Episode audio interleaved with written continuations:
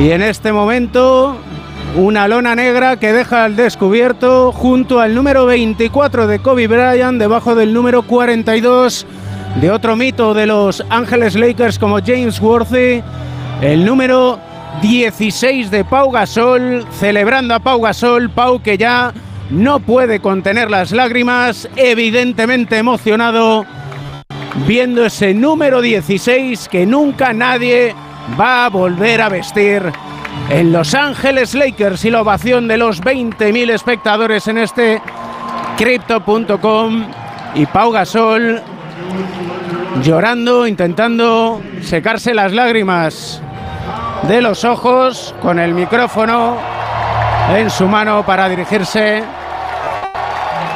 a los aficionados. Un sentimiento increíble, dice Pau.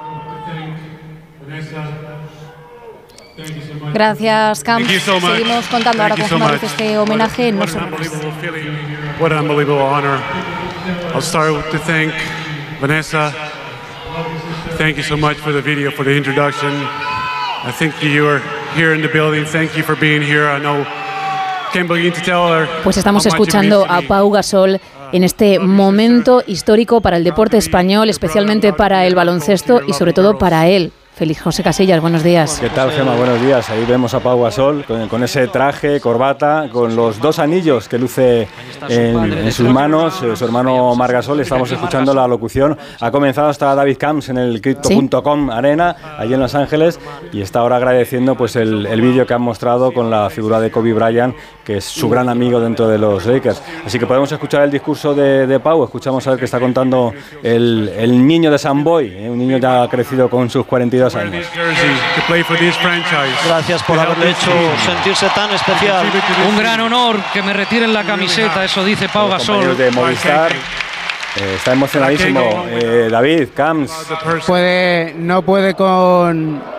Y de hecho ahora más todavía cuando está recordando a Kobe Bryant, todos los espectadores gritando Kobe y que aprendió a ser mejor jugador con Kobe Bryant, que le echa muchísimo de menos, que le hubiera gustado que hubiera estado aquí, que para él es un verdadero honor que su número 16 luzca al lado del número 24. Tremendo momento. Esa es la camiseta de Pau Gasol con el 16 colocada al lado de una de las dos que tiene Kobe Bryant, porque tiene el 8 y el, y el 24. La imagen, eh, David, en el centro del eh, con arena del Staples Center de antes, eh, con, una camiseta, con, una camiseta, además, sujetando la camiseta, y mucha está gente. la mujer de Pau con la familia de Pau Gasol, está Mar Gasol, están los padres de Pau y Demar, con Marisa, su madre, con Agustí, su padre. Y ahora recuerda la Mamba Mentality, la mentalidad que llevó a cabo Kobe Bryant. Decía Kobe Bryant que en su momento de mayor dificultad acudió a ese apodo, el de Black Mamba, porque en la pista necesitaba a alguien que hiciera el trabajo porque él ya tenía que lidiar con muchas cosas fuera de la cancha. Agradece ahora a sus padres, a su esposa, a sus hermanos, están Mark y Adrián. Quiero los auriculares del pequeño Max, eh, que, es el, que es el hijo pequeño. Y el hijo pequeño que ante tanto ruido la niña. Eh, bueno, la verdad es que eso es buena señal, Félix, que le haya salido tranquilito, ¿no? dormilón y tranquilo, un poco como él.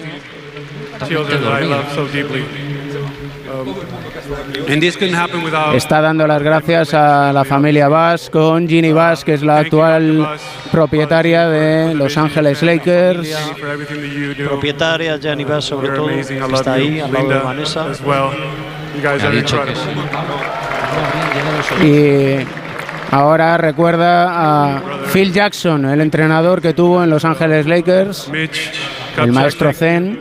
Kapchak, que fue el Hemos visto vídeo de Phil Jackson, hemos visto también vídeo, David, de, Fisher, hemos visto vídeo de Meta World con, todos compañeros con de también. Ellos fueron compañeros de Pau en los títulos del 2009 y del 2010, también en la final del 2008. Recordemos que Pau llegó en febrero del 2008 a Los Ángeles Lakers y ni optaban a playoff y sin embargo con la llegada de Pau disputaron esa final y ahora está de hecho Pau Gasol dándole las gracias a Derek Fisher. Fíjate que lo importante que es lo que estamos viviendo hoy, que Derek Fisher tiene cinco anillos de campeón de la NBA y no tiene retirada su camiseta aquí en los Lakers. Y Pau Gasol, sí. Y eh, dice que va a querer por siempre y para siempre a los aficionados de los Lakers. Los quiere. Somos profundamente y os amaré para siempre. Camps, hablando de los aficionados, por lo que hemos podido ver aquí, todos se han encontrado con una camiseta con el número 16 en la butaca, ¿no? Hay algo que en esto superan a todo el mundo los norteamericanos y en especial esta franquicia, Los Ángeles Lakers, y es que ni Pau Gasol lo sabía, todos los asientos estaban con el 16 y con la camiseta de Pau Gasol. De hecho, al comprar la entrada ya te avisaban que te ibas a llevar de regalo entre comillas, de regalo, porque la entrada no es barata, claro. pero todos se van a llevar a casa la camiseta de Pau Gasol. De hecho, en la tienda, aquí en, en este pabellón, eh, han eh, elaborado camisetas. Cuando termina su alocución, Pau Gasol ha contenido bastante bien, bastante bien las emociones.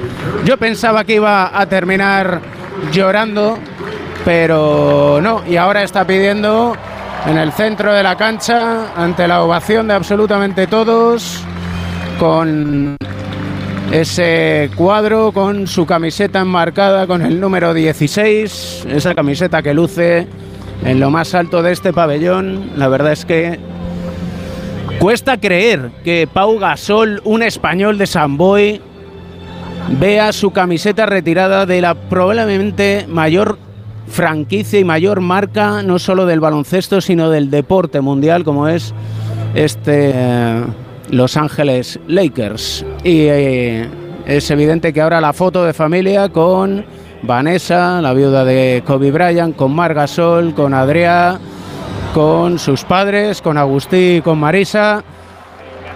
Y la ovación de absolutamente todos en este crypto.com.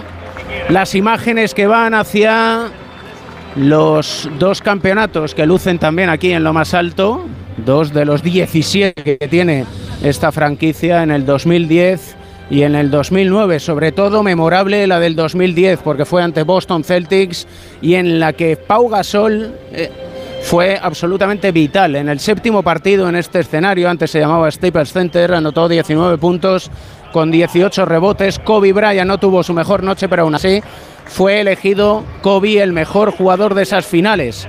Y Pau Gasol con el tiempo ha ido reconociendo que está bien que no le hubieran dado a Pau esa elección de mejor jugador porque en realidad Kobe Bryant consiguió que Pau Gasol pudiera dar ese rendimiento y que por tanto Kobe merecía esa elección como mejor jugador. Pau Gasol ahora mismo en el centro, agasajado por absolutamente todos, las cámaras van dirigidas hacia él, no deja desde luego de sonreír, de incluso llorar y ahora esa foto para el recuerdo con su esposa y con la viuda de Kobe Bryant, con Vanessa, en la foto que a buen seguro dará la vuelta al mundo. A partir de ahora, este día, 7 de marzo, ya 8 de marzo allí en España, 7 de marzo todavía aquí en Los Ángeles, que podríamos recordar como el día de Pau Gasol, como por ejemplo se conmemora el 24 de agosto como el día de Kobe Bryant, por los dos números que lució aquí en Los Ángeles Lakers, el 8 y el 24. Emocionante lo que hemos vivido con Pau Gasol, celebrando a Pau Gasol. Ahora os cuento que se partido de baloncesto entre Los Ángeles Lakers y Memphis Grizzlies, precisamente dos de los equipos donde ha estado Pau. Empezó en Memphis allá por el 2001 y ahora hay un español en Memphis, Santi Aldama, que casualmente está haciendo uno de los mejores partidos de la temporada de momento con Memphis, a buen seguro como homenaje a su ídolo, al ídolo de muchos como es Pau Gasol.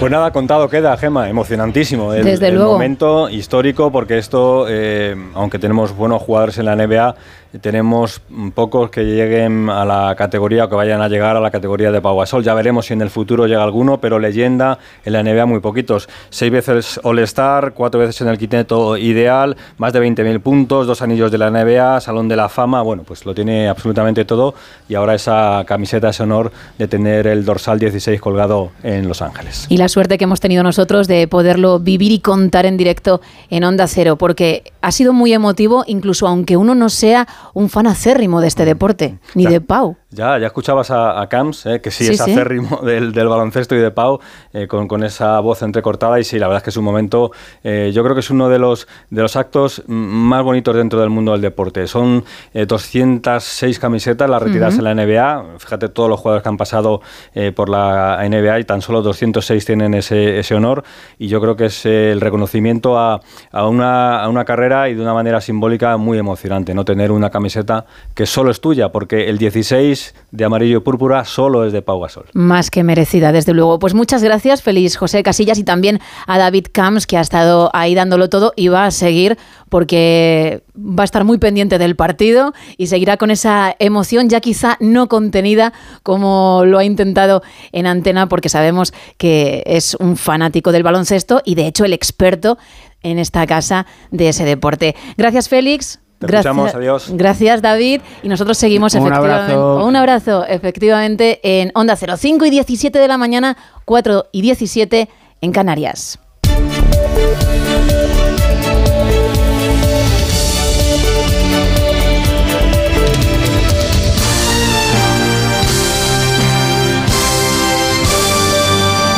Sigue el No Sonoras Buenos Días, sigue hasta las 6 de la mañana, las 5 en Canarias, momento en el que arrancará más de uno con Rubén Bartolomé al frente de la primera hora y con un especial de Carlos Alsina por el Día de la Mujer. Felicidades a todas las que estáis al otro lado. Vendrá Mari Cocinitas, a la que también hay que felicitar, evidentemente, con sus recetas. Y José Ángel Corral, responsable de estrategia e innovación de VAS, para hablarnos de todo lo que se presentó en el Mobile World Congress, que terminó hace unos días y, por cierto, nos dejará con la boca abierta. Arrancamos con la meteorología porque de nuevo será un día gris, pero temperaturas que siguen subiendo. Isa Blanco, buenos días. Buenos días, Gema. Efectivamente, día de paraguas en muchas partes de nuestro país. Se esperan precipitaciones en Galicia, en Extremadura, en el centro y sur de Andalucía, en el noroeste de Castilla y León y en zonas de Asturias, Cantabria, País Vasco y Navarra.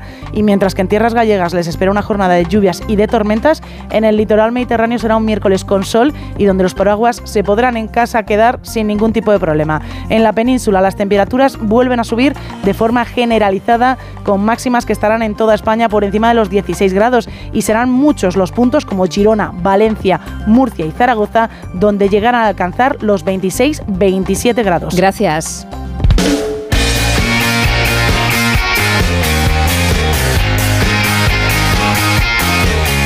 Y además de este momento histórico para el deporte español con Gasol como protagonista que hemos vivido con David Camps y con Félix José Casillas, hay más información deportiva. Ana Rodríguez, buenos días. Hola, ¿qué tal? Buenos días. Según adelantado el país, la Fiscalía denunciará al Barça, al que fuese su presidente Josep María Bartomeu y a Enrique Negreira por delito de corrupción continuada en el deporte, delito que conlleva penas de seis meses a cuatro años de cárcel. Mientras tanto, el, pres- el actual presidente del Barcelona, Joan Laporta, sigue hablando de persecución al club. Que quede claro que el Barça nunca se ha dedicado a comprar árbitros ni a influenciar en designaciones arbitrales. Rotundamente nunca. También decir que nada es por casualidad. Nosotros ahora empezamos a ir otra vez bien y se ha hecho una campaña para perjudicar los intereses del club y la veo orientada a controlar el club. Quien veo que tiene intereses en controlar el club es la Liga y CVC, con la voluntad, además, de llevarnos a una situación de asfixia económica para hacer que el club tenga que convertirse en sociedad anónima. Un Laporta que también dejó claro su deseo de renovar a Xavi, aunque el equipo no gane la liga. Bueno, ya me la he planteado, ¿eh? Ya me la he planteado, aunque no se gane la liga también. Él insiste en que si no ganamos nada, pues nada. Pero no, yo quiero transmitirle un mensaje de tranquilidad. Ya he pensado en su renovación. Creo que le tenemos que renovar sobre todo porque se la jugó. Es un hombre que conoce perfectamente la casa y defiende su estilo genuino de jugar al fútbol. Conoce también el mundo del fútbol en general. No pide estirar más el brazo que la manga. No nos pide locuras y entiende además perfectamente la situación del club. Y sí, ya me he planteado la renovación de y de fet ja m'he plantejat la renovació del Xavi. Además, Chelsea y Benfica son los dos primeros equipos clasificados para los cuartos de final de la Champions al eliminar al Borussia de Dortmund y al Brujas, respectivamente. Hoy se juegan dos eliminatorias más, los dos partidos de vuelta a las 9 de la noche. El Bayern Múnich-PSG, donde el PSG tiene que remontar el 0-1 conseguido por los alemanes en París, y el Tottenham-Milán, donde el conjunto inglés necesita dos goles para doblegar el 1-0 de los italianos en casa. Y en baloncesto, partidos de Euroliga de jugados ayer, Basconia ganó en el Wizzing Center al Real Madrid 81-85, gracias a un triple en el último segundo de Costello, el Barça cayó en Atenas ante Olympiacos y derrota también en casa de Valencia ante el Olimpia Milán. Gracias Ana, son las 5 y 21, 4 y 21 en Canarias y vamos como cada día hasta onda0.es.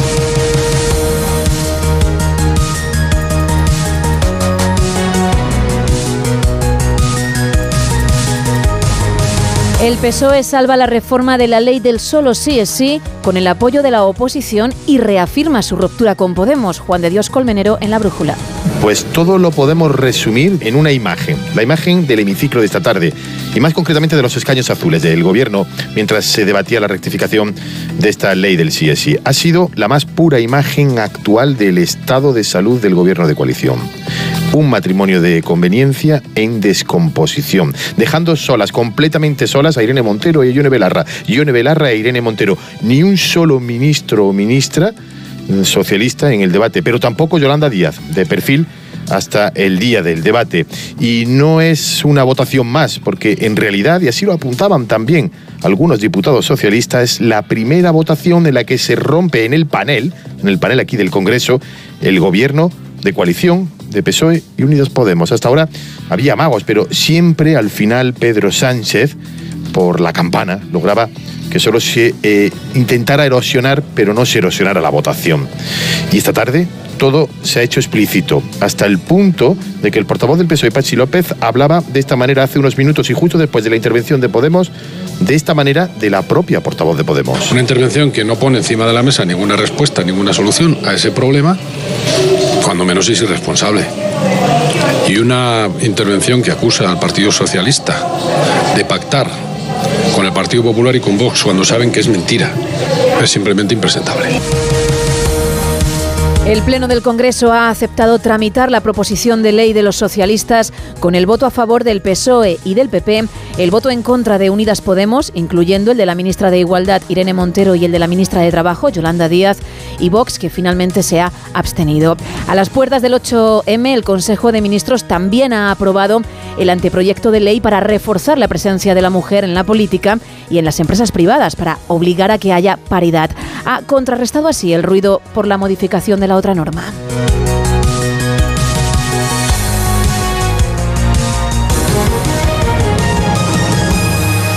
Y las mujeres trabajan más horas a la semana, pero cobran menos que los hombres, según un informe. Caridad García en más de uno.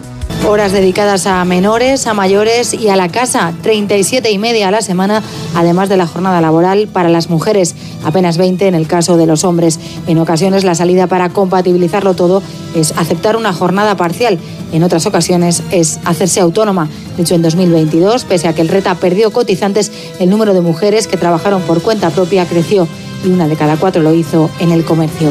Las barreras, dice Candelaria Carrera de ATA, las mismas de siempre. Falta cultura emprendedora, la financiación de ideas sigue siendo deficitaria, la conciliación de la vida laboral y familiar continúa constituyendo la principal causa de cierre de nuestros negocios. Malabares en pleno siglo XXI también para cuadrar el presupuesto familiar. Un informe de Banca Online asegura que las mujeres ahorran un 15% más que los hombres.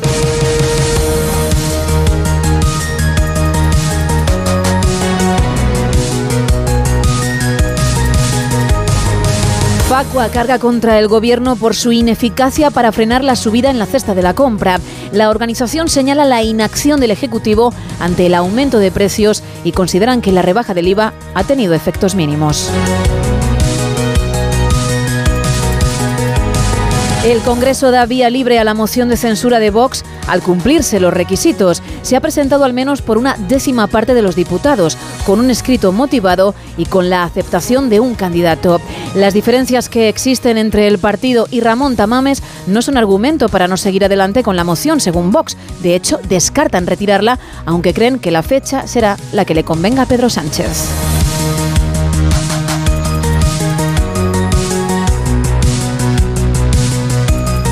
Y seguimos hablando del gobierno porque reconoce que 44.433 trabajadores no aparecerán en los datos del paro. Lo contaba Alsina en más de uno. Moncloa admite que esa es la cifra de trabajadores fijos discontinuos inactivos que hay en España y que no aparecen en las cifras oficiales del Ministerio de Yolanda Díaz, aunque más de la mitad cobran la prestación por desempleo. Con estas más de 400.000 personas, el paro subiría a más de 3 millones de personas.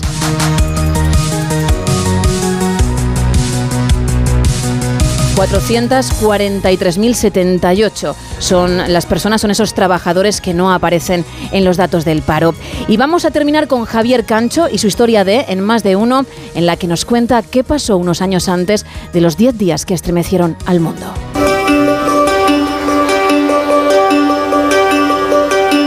John Reed describió la primera vez que estuvo a punto de morir.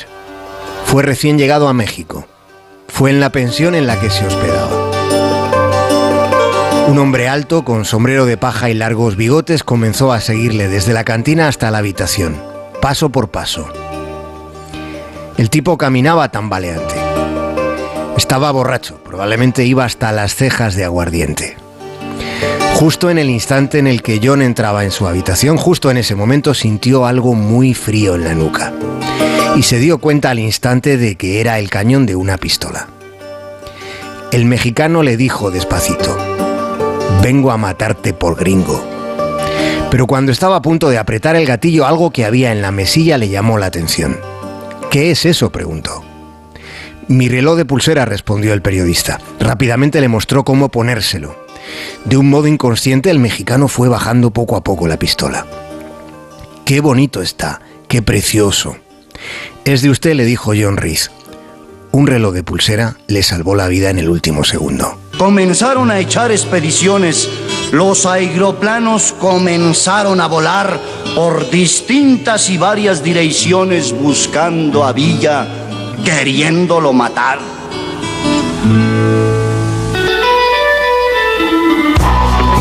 Para John Reed la Revolución Mexicana fue una sucesión de aventuras, fue lo nunca visto, la oportunidad de descubrir que no le tenía miedo a las balas.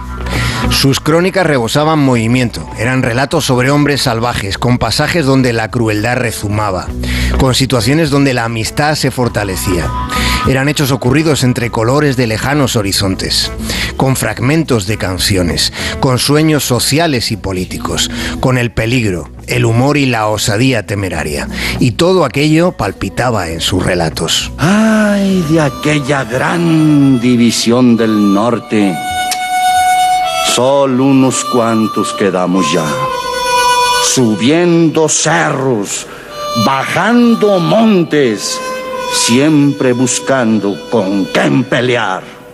Ya llegó, ya está aquí. ¿Quién? ¿Cómo quién? Pancho Villa con su gente, con sus dorados valientes que por él han de morir.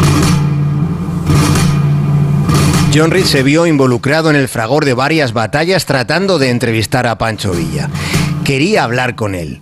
Quería hablar con quien en muy poco tiempo había llegado desde la oscuridad a la situación más luminosa de México y renunciando además a la presidencia de la República. Cuando John Reed le preguntó por qué, Pancho Villa respondió que sería una desgracia para México que un hombre inculto fuera su presidente. Y después añadió, que él solo empuñaba la esperanza de un mejor mañana para los que nunca lo tenían. Ya llegó, ya está aquí, Pancho Villa con su gente, con sus dorados valientes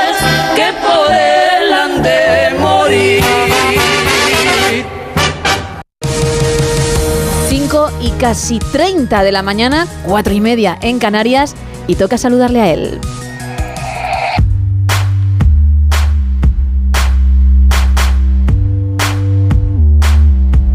Mi querido Rubén Bartolomé, muy buenos días. Muy buenos días, Gemma Ruiz. ¿Cómo? Muy bien, así me gusta. Somos soy. Educados, pero también cariñosos. Somos, Sí. somos dulces, somos dos Sí, personas dulces. Nos gusta el almíbar. Sí, pero, pero en su justa medida, ¿eh?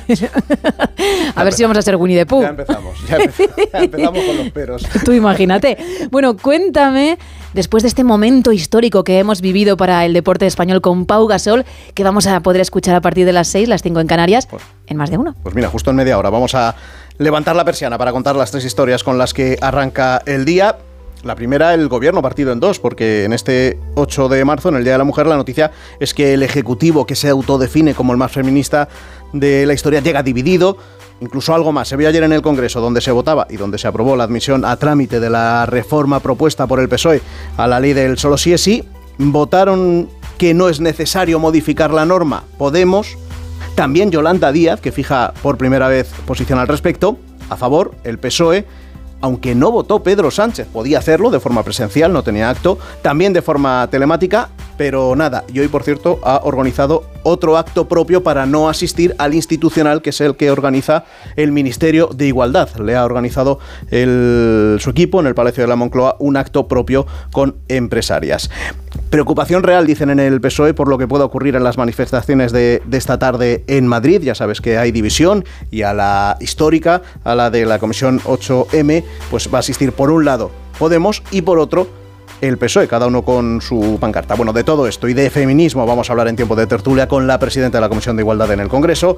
La entrevista de Alsina hoy con Carmen Calvo. Segunda historia del día, el caso Negreira y el paso dado por la Fiscalía que va a denunciar al club y al presidente Bartomeu, también aparte de su junta directiva, porque cree que hay indicios suficientes para acusarles de haber cometido un delito continuado de corrupción en los negocios, por haberle pagado más de 6 millones de euros durante 17 años a Enrique Negreira, el vicepresidente del Comité Técnico de Árbitros. Dijo ayer el ministro de Deportes y Z que bueno, que hay que ver una vez que se presente esa denuncia, si también la administración la apoya y se presenta como acusación particular. Le preguntaron a Laporta, el actual presidente del Barça y uno de los que más subió los, eh, la facturación con, con Enrique Negreira, y dice que nunca, nunca, nunca, nunca, rotundamente nunca el Barça ha intentado comprar a los árbitros. Bueno, pues ahora que sea la fiscalía la que diga si tiene razón o no la tiene. Y tercer asunto del día, lo de Gasol, lo contabas tú, emocionantísimo con David Camps también eh, haciéndonos sentir en los nervios que él, él mismo tenía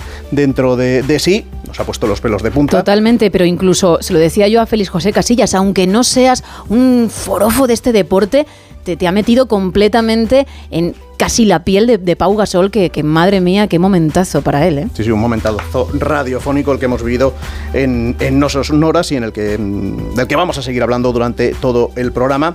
Con el análisis, como siempre, en tertulia, y también con Joaquín Manso, con Pilar Velasco y con John Muller, y con muchas historias. Las de las muchas mujeres que son protagonistas hoy en más de uno, empresarias, limpiadoras, estudiantes. Vamos a hablar hoy con, con madres, con hermanas, con abuelas, con hijas, con nietas, que viven aquí en España, pero cuyas familias son de otras partes del mundo y, y vienen por tanto de otras culturas para vivir este 8 de marzo. Vamos a aprender de ellas hoy en más de uno con Alsina, muchas historias y muchas sorpresas en este especial por el 8 de marzo. Pues a partir de las 6, las 5 en Canarias y con Rubén Bartolomé al frente de esa primera hora. Muchas gracias, Rubén. A ti siempre. Hasta mañana. Ahora toca ponerse el delantal.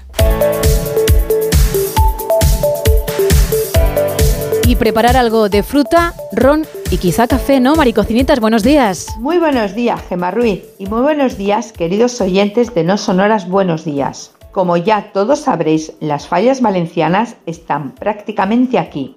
Para esta semana quiero presentaros dos recetas. Una con un producto típico valenciano y la otra algo diferente a lo que viene siendo habitual en mis recetas, el café más genuino de Valencia. En esta primera receta, la protagonista es la naranja, tatín de naranja. He usado un molde de 28 centímetros de diámetro, así que la cantidad de naranja la podéis adaptar a la medida de vuestro molde. Vamos con los ingredientes. Dos naranjas grandes y otra para sacar zumo y decoración. 30 mililitros de zumo de naranja natural, 80 gramos de azúcar y esta es imprescindible ya que hay que hacer un caramelo, 75 gramos de mantequilla, canela en polvo al gusto, una lámina de masa quebrada redonda. Vamos al lío. Precalentar el horno a 180 grados. Lavar las naranjas muy bien, ya que vamos a utilizarlas con la corteza, y cortar en rodajas de medio dedo. En un recipiente apto para fuego y horno, echar el azúcar y el zumo. Dejar que empiece a coger color de caramelo. Añadir la mantequilla en trocitos y la canela al gusto y remover bien para integrarlo todo. Acomodar las rodajas de naranja. Dejar un minuto dándoles meneitos a la sartén para que no se peguen y apagar fuego. Cubrir con la masa quebrada, metiendo los bordes hacia adentro. Pinchar la masa para que no se rompa. Hornear a 180 grados hasta que veamos que esté dorada la superficie. Sacar del horno y desmoldar. Cuando le demos la vuelta como si fuese una tortilla, quedando la naranja a la vista y con muchísimo, muchísimo cuidado, volvemos a colocarla en la sartén. Meteremos en el horno en la parte de arriba solamente, poniendo el gratinador hasta que los bordes comiencen a coger color. El tono más oscuro que veis que queda en los bordes es por el caramelo. Sacamos del horno y ya desmoldamos quedando la naranja hacia arriba. Adornar con canela, ralladura de naranja y cintas de la piel de naranja. Os doy un consejo, el plato donde lo vayáis a servir, untarlo con un poquito de mantequilla o un poquito de aceite, así evitaremos que se pegue. Ya veréis cómo os va a encantar. Y ahora vamos con la segunda receta, cremaet, genuinamente valenciano y parecido al carajillo, pero con una diferencia que lo hace único. El ron va quemado y de ahí su nombre cremaet, que significa quemadito. Para poder ver bien el procedimiento del cremaet, os aconsejo que entréis en mi Instagram en los Reels y tendréis el vídeo de conforme se va haciendo. Vamos con los ingredientes. Una cápsula de café o la medida de un café corto. Puede ser descafeinado pero no soluble. Mitad del vaso de servir de ron. Azúcar al gusto, pero tiene que quedar dulcecito.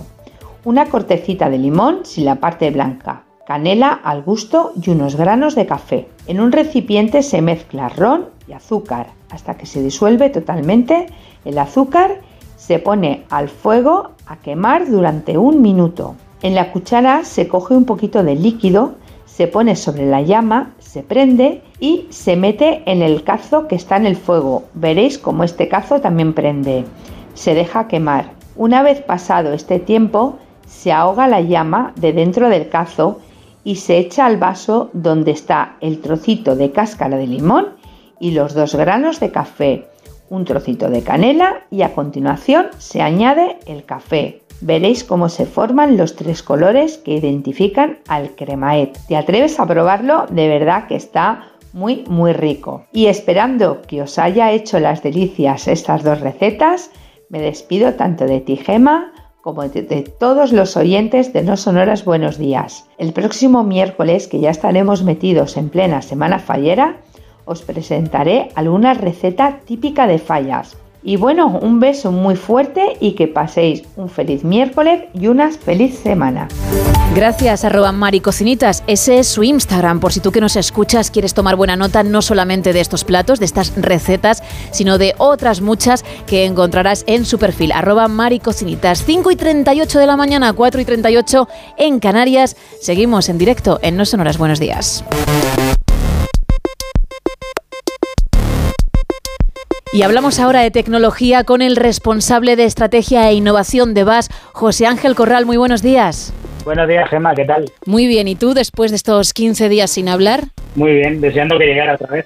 Ay, qué bien. Bueno, la gente también, ¿eh? Gustó mucho tu primera sección. Además, fue muy interesante porque vimos la evolución de los relojes, de las pulseras, de estos smartwatch que hoy en día casi todo el mundo tiene. Y como digo, estuvo muy, muy interesante y curioso. Y hoy hablamos de algo que ha finalizado hace muy poquitos días en Barcelona, el Mobile World Congress, porque nos vas a contar las novedades o lo que se ha ido presentando en dicho evento. Eso es. Vamos a hacer un resumen muy rápido, muy rápido, porque ha habido muchas cosas para contar. Vale. Eh, pero para que tengáis una visión más o menos completa de todo lo que ha habido. Pues vamos con ello, tú dirás. Bueno, pues la verdad es que eh, han sido cuatro jornadas eh, muy intensas, nos ha dejado muy buenas sensaciones, ha tenido muy buena acogida, casi hemos vuelto a niveles prepandemia, ha habido un 50% de participantes más que el año pasado, que esto supone casi unos 88.500 habitantes, ahí es nada. ¿Vale? Y aunque es una feria que es eh, por excelencia el escaparate en el que los principales fabricantes de tecnología muestran lo último en sus dispositivos, pues ha habido muchos más temas. Entonces, eh, temas como la inteligencia artificial, el metaverso, las redes de telecomunicaciones y el 5G, la movilidad o incluso las startups han tenido cabida.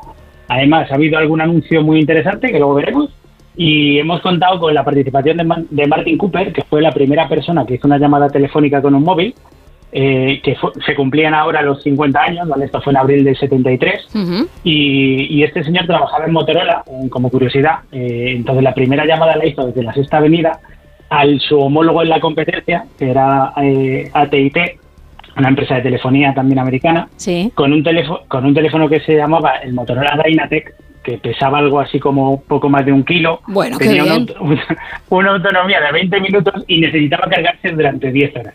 ¿Vale? Pero tenías Y móvil, ¿eh? Y tenía móvil. Imagínate la primera persona en la sexta avenida con algo colgado del, del brazo intentando hacer una llamada que bueno, miraría todo el mundo. ¿no? Diciendo, pero bueno, ¿por qué este ha cogido la batería de la moto, no? Para hacer algo Eso raro. es. Sí, sí. Este que está haciendo. Y lo primero que dijo fue a que no sabes desde dónde te llamo. ¿vale? Eso Ah. fue la, la primera llamada telefónica, así como anécdota.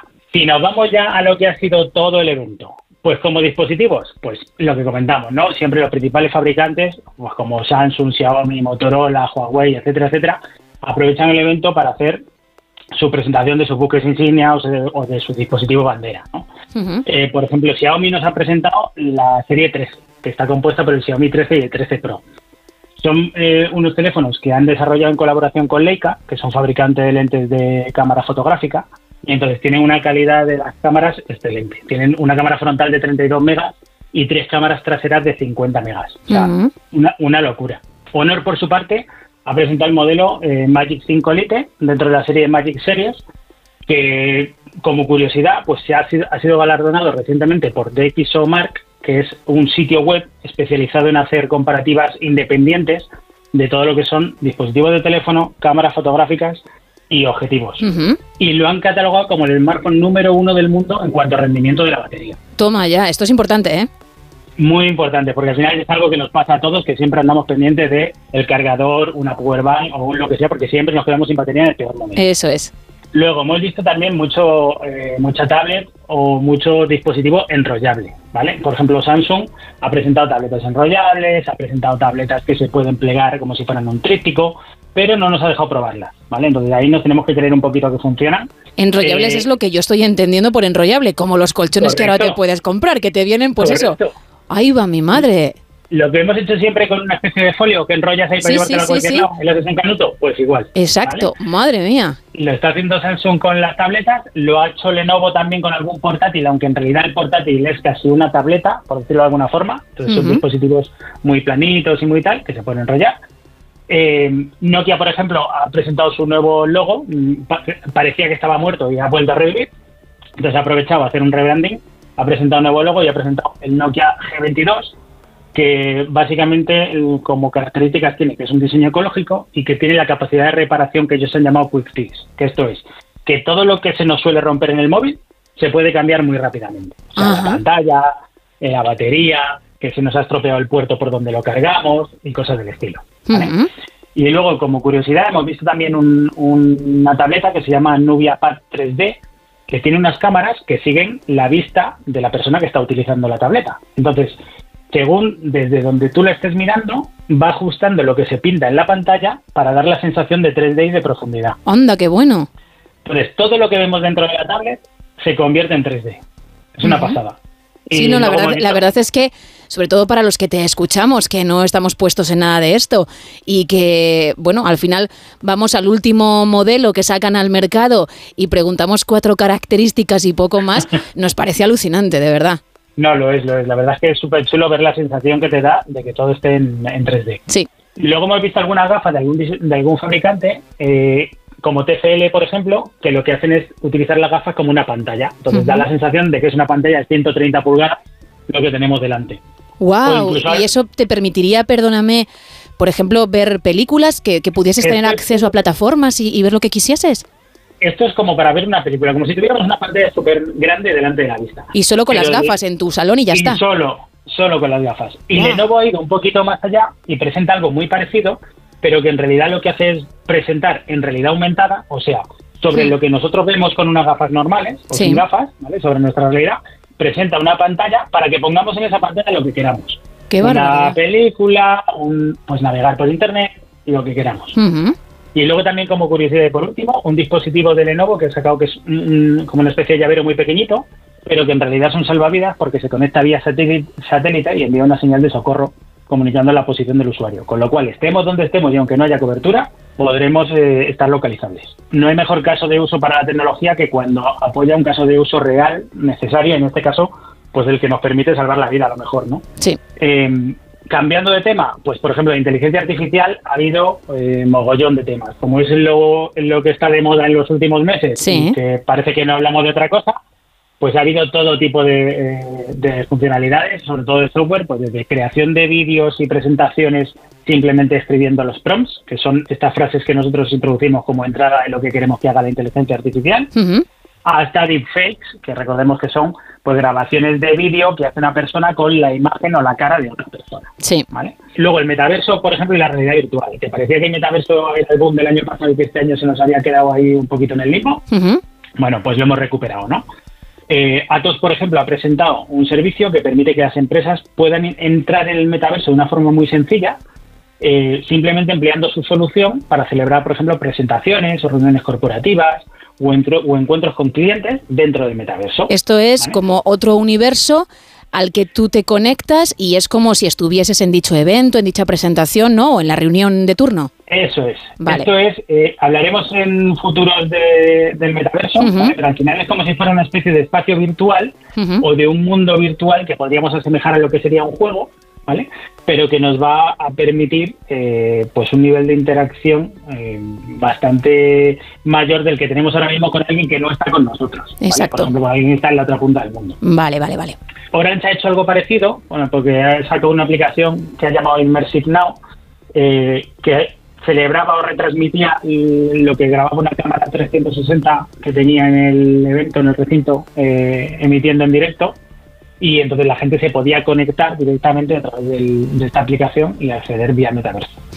Vale. Entonces, en realidad virtual, por ejemplo, pues en, en Xiaomi nos ha presentado sus primeras gafas de realidad aumentada.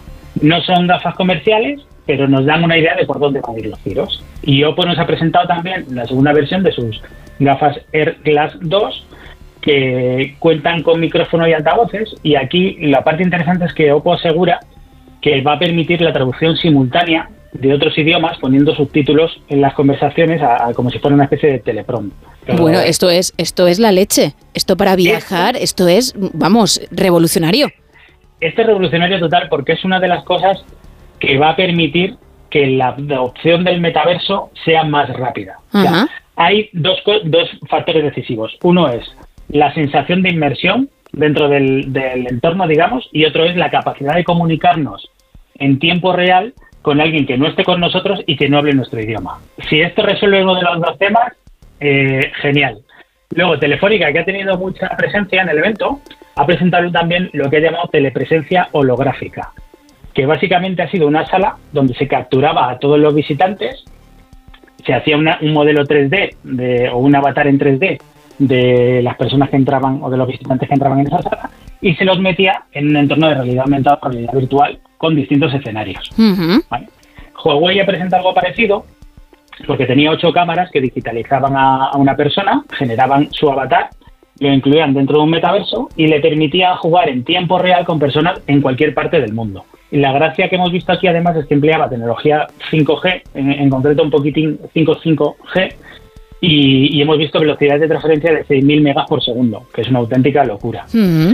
Y hemos visto dispositivos que eh, apoyaban este segundo eh, concepto que hablábamos de sensación de inmersión en el metaverso, que ya nos permiten tener la sensación de gusto, olfato y tacto dentro de estos entornos virtuales. ¿Qué me dices? ¿Hasta ese Esto nivel? ya es una, esto ya es una locura. Bueno, hecho, bueno. Tenemos, tenemos una empresa en Málaga que se llama Owo, que ha diseñado un chaleco, que llaman chaleco áptico, que te permite sentir lo que siente, digamos, el personaje dentro de ese mundo virtual. Por ejemplo, si tú te chocas con una pared, pues tú notarías en el chaleco de verdad el golpe.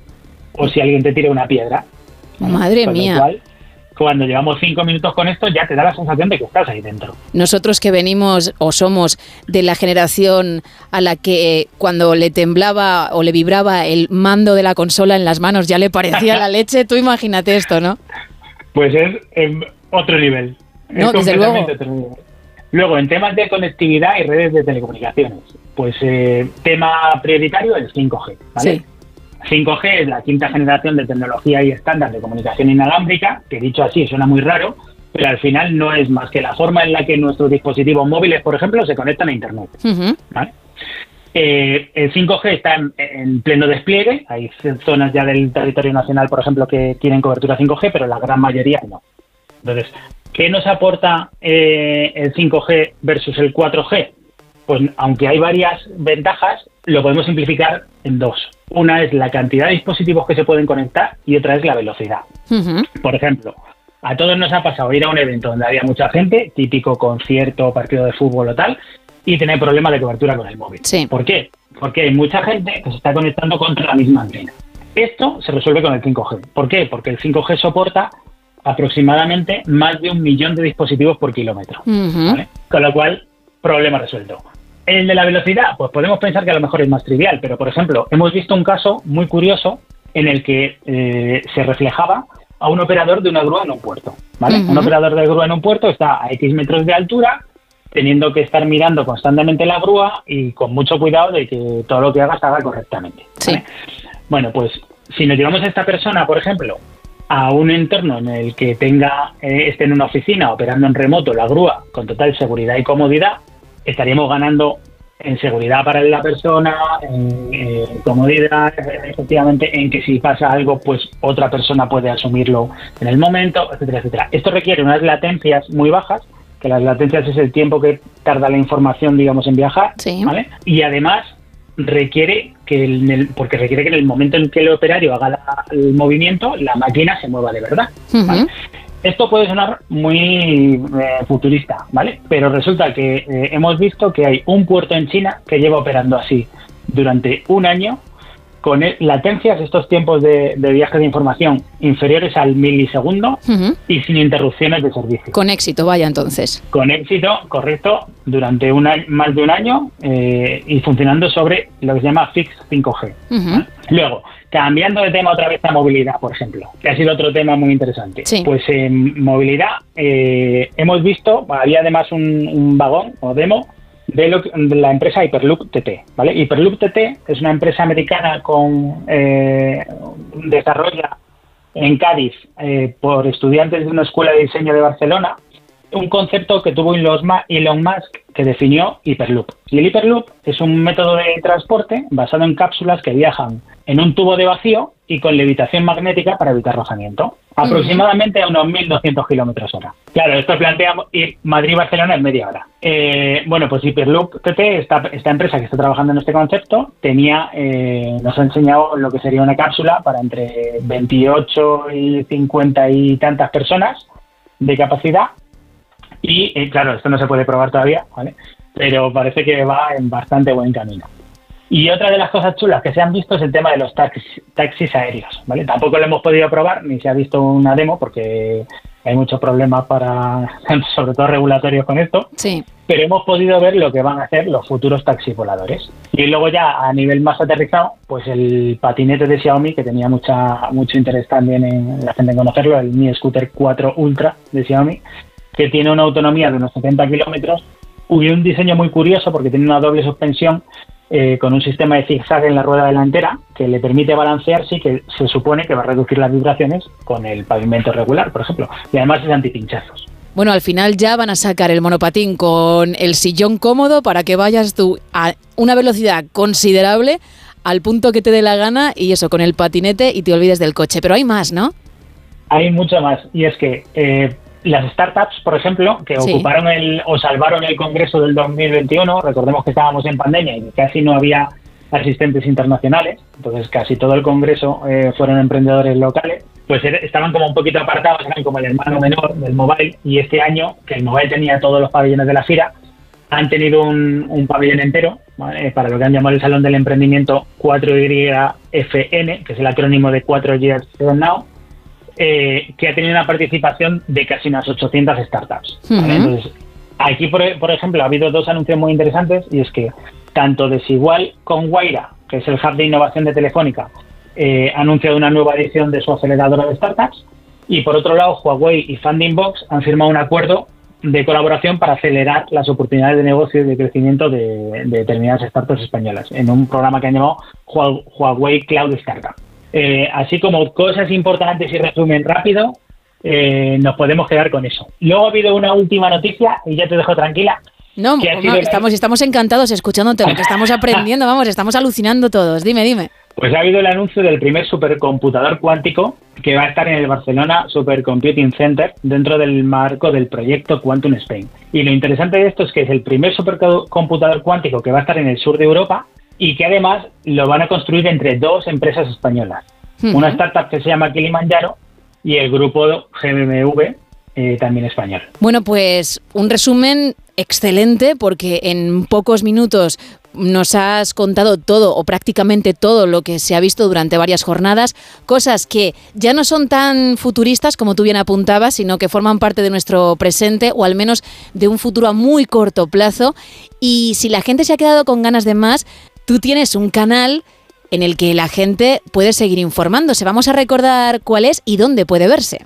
Pues el canal se llama Trantor Tech Talks de charlas y lo tenemos disponible en Twitch y YouTube y como podcast en las principal- principales plataformas, en iVoox, en, Spotify, en Apple Podcast, etcétera. Y de hecho ayer por la tarde hablamos con Josep María Martorell, que es el director asociado del Barcelona Supercomputing Center, sobre todo este tema del, del anuncio del supercomputador cuántico y todo lo que es supercomputación. Por O eso sea, digo que, que si la gente se ha quedado con ganas de más, que sepa que cuentas con ese canal, con otros colegas de profesión y que van a aprender y mucho. Nosotros seguiremos haciéndolo porque dentro de 15 días charlaremos contigo y precisamente en tu canal y ya que has mencionado a Elon Musk hace un ratito, he visto algo relacionado con Neuralink, así que lo dejamos ahí y si te parece dentro de dos semanas hablamos de ello. Perfecto. ¿Vale? Tema interesante. Desde luego, la cosa va de chips, para quien esté algo perdido, chips que nos podrían implantar. José Ángel Corral, muchísimas gracias y dentro de 15 días más. Gracias a ti, buenos días. Adiós. Dos minutos y medio para terminar el programa, así que vamos bajando el telón.